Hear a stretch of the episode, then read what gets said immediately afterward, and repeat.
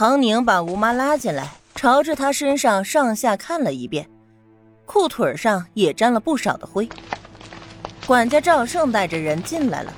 赵胜是管家张老爷的心腹，全府的下人就没有不挨过他教训的。此刻的吴妈和小芳虽然决心跟着唐宁出来，但猛地被赵胜这么一下，还是都忍不住胆寒。而赵胜呢，似乎也很满意自己的震慑力。杀鸡儆猴嘛，少奶奶一个深闺小妇人，能有多大的胆量呢？这么多年了，他也没见过少奶奶吱过一声。就算是受了气，一时想不开跑出来，难道还能和他身后这些孔武有力的男人比吗？只见赵胜走上前，站在小芳的面前，伸手就要教训。他涨红着脸，瞪着眼睛，大掌高高的扬起。小芳被吓得闭了眼，缩着脖子，认命等挨打。可是随后记忆当中的疼痛并没有传过来。他睁开眼，就看见他家小姐细白的手正攥着赵胜的手腕，而凶神恶煞的赵胜呢，脸憋得通红，看得出使了全身的力气，可是这手就是没法子打下去。唐宁轻松卸下他的力道，往反方向一瞥，只见赵胜那张老脸已经涨红发紫，身体也在微微颤抖。强忍着没有叫出声，看样子是疼得很不好受。两个护院一看管家都这样了，想要上来帮忙，可是那一位是少奶奶，虽说没啥存在感，可这回突然动手还真是不好对付，打了他们一个措手不及。只见他俩在后面磨磨蹭蹭、犹犹豫豫的，想要杀鸡儆猴，没想到还把自己给杀了。少奶奶，做事留一线。赵胜从牙齿缝里挤出来这么一句，下一秒他脸上就结结实实挨了一巴掌。唐宁松了手，用力朝着那张老脸上抽了一下。做事留一线干什么？我这人就是不怕小人，有本事尽管来。我要是皱一下眉头，我就不叫唐宁。呸！老不死的狗东西，还敢打我的人！瞎了你的狗眼！当奴才还给你当出优越感来了？欺负底下的这些人，你也不怕遭报应？瞧你这直不起的狗奴才腰杆子，这回就留你一条狗命！回去冲你的狗主子复命吧！就说姑奶奶不想回，真想请我，让他们自己来。他不但手上打了人，嘴上也不饶人，还招呼着小芳给他拿手绢擦手。打了老狗，他嫌脏。这下可气得赵胜捂着脸，差点给撅过去，一双死鱼眼盯着唐宁，不住的咬牙。护院听着唐宁的话，不知怎的，心里居然有些暗爽，小心翼翼的上前去拉赵胜。赵胜想到老爷太太的话，并不敢真的用强，反正已经知道了地方，他就不信这女人还能跑。奴才一定把话给您带到了。走。赵胜丢下这句话，带着人离开。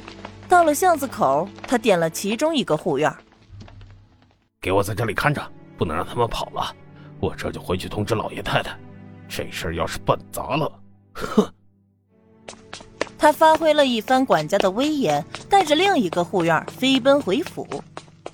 老爷，老爷，我的好老爷！张老爷刚刚还了程家两千现大洋，张太太正在发愁被程家强行塞到自己家的程玉芬该如何安置。只听见管家像死了爹似的鬼哭狼嚎，待到人跑进来一看，脸肿得像猪。这是怎么了？老爷太太，我该死啊！这是这是被少奶奶给打的。本来也没肿的那么厉害，赵胜吃了个亏，务必要给少奶奶点颜色看看，于是命令和他一起回来的护院往自己的脸上打。不知道那些护院是执行命令太坚决，还是借此发泄心中的不满。总之，两巴掌下去，赵胜的脸就已经不能看了，都没有人样了。少奶奶能这么打你？不对，你找到少奶奶了？信息太多，张老爷、张太太都不知道要关注哪一点。程玉芬也连忙竖起耳朵听了个真切。唐宁打了去找人的管家，这可真是好事儿啊！他越作，不就越回不来了吗？赵胜捂着脸，添油加醋的开始诉说冤屈。少奶奶不由分说的就赏了我几个耳刮子，还说我是狗奴才，不配和他说话，要老爷太太亲自去找他说话。奴才这把年纪了，一辈子在张府里为主子们办事儿，老爷太太仁慈，从来也没嫌过奴才脏。没想到老了老了，一辈子的老脸没了，都是奴才不好，都是我的错。说到最后，赵胜居然呜呜的哭了起来，听得张老爷气愤非常，连忙拿了钱赏赵胜。回头把你的脸擦擦药，你办事我是知道的。这件事儿你受委屈了，他在哪里？带我们去，简直要反了天了！这个家里没有王法了。听得老爷都不称呼少奶奶了，而是直接叫他。赵胜知道自己的眼要上城了。哼，一个女子等被押回了张府，看他怎么收拾她。没有了张府的宠爱，又失了公婆爱护的少奶奶，也就是个名儿罢了。他让他吃什么喝什么，他就得吃什么喝什么。